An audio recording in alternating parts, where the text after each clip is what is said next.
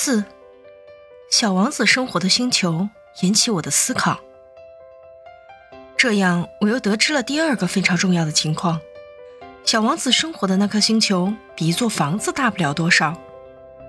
不过，我对此并不感到多么惊讶。我很了解，宇宙中除了几个巨大的行星，如地球、木星、火星、金星等，我们已经给它们命名外，还有成千上万颗其他的行星，有的非常小，必须通过望远镜才能仔细观察到。天文学家发现了这样一颗行星之后，并不给它取名，只给它一个号码，比如它会叫小行星三二五号。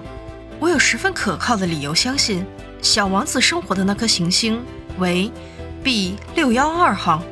这颗小行星只被人从望远镜里看见过一次，那是一位土耳其的天文学家，时间是一九零九年。得到这一发现后，那位天文学家向国际天文协会做了汇报，并列出充分的论证。然而，就因为他穿着土耳其服装，谁也不愿意相信他的话。大人们就是这样。幸运的是，为了小行星 B 六幺二号的名声，土耳其的一位专政者颁布法令，命令他的臣民一律改穿欧洲服装，违者处以死刑。于是，到了一九二零年。那位天文学家重新提出他的论证，这次他西装革履，打扮时髦，大家便一致接受了他的报告。我之所以这样不厌其烦地告诉你关于这颗小行星的琐事，还把它的编号写出来给你看，是为了顺从大人们的品味和行为方式。大人们喜欢数字，如果你告诉他们你新交了一位朋友，他们从不会问你实质性的问题，他们从来不说。他的声音是什么样？他最喜欢什么游戏？他在接蝴蝶吗？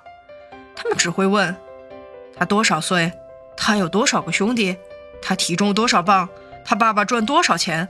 他们认为，只有从这些数字中才能了解这个人的一切。如果你对大人们说：“我看见一幢美丽的房子，是用玫瑰色的砖块砌成，窗口盛开着天竺葵，屋顶上飞着鸽子。”他们压根不会明白那是一栋什么样的房子，你必须对他们说：“我看到一栋房子，价值两万块呢。”这时他们才会齐声赞叹：“哎呦，那房子真漂亮！”同样道理，你可以告诉他们：“我能证明小王子曾经存在过，因为他那么逗人喜爱，因为他的笑声那么悦耳，还因为他在寻找一只绵羊。如果有人想要一只绵羊，”就足以证明它是存在的。但是告诉他们这些有什么用呢？他们顶多耸耸肩膀，把你当成一个傻孩子。而如果你对他们说，他是从小行星 B 六幺二号来的，他们便会心服口服，不再用那些烦人的问题来打扰你了。他们就是这样，你们千万不要因此跟他们作对。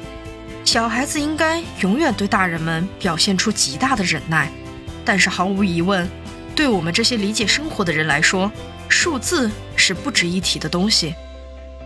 我本来很想以童话的方式讲述这个故事。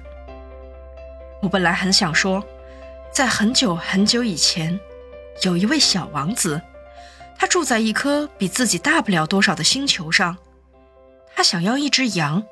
对于这些理解生活的人来说，那样会给我的故事赋予一种更强烈的真实感。可是我不希望有任何人草率地对待我写的书。我承受了这样沉痛的痛苦，才将这些回忆记录下来。自从我的朋友带着他的羊儿离开了我，已经六年过去了。我在这里想方设法地将它描绘出来，是想保证我绝不会把它忘记。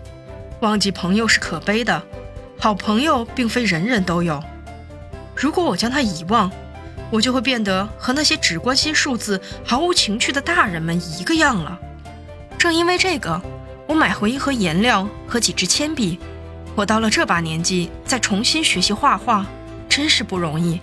要知道，从六岁起，除了蟒蛇的外部图和蟒蛇的内部图之外，我就没有画过任何东西。我要尽可能的使我的画像生动逼真。但对于是否成功，我没有丝毫的把握。这一幅也许画的不像样，那一幅却面目全非。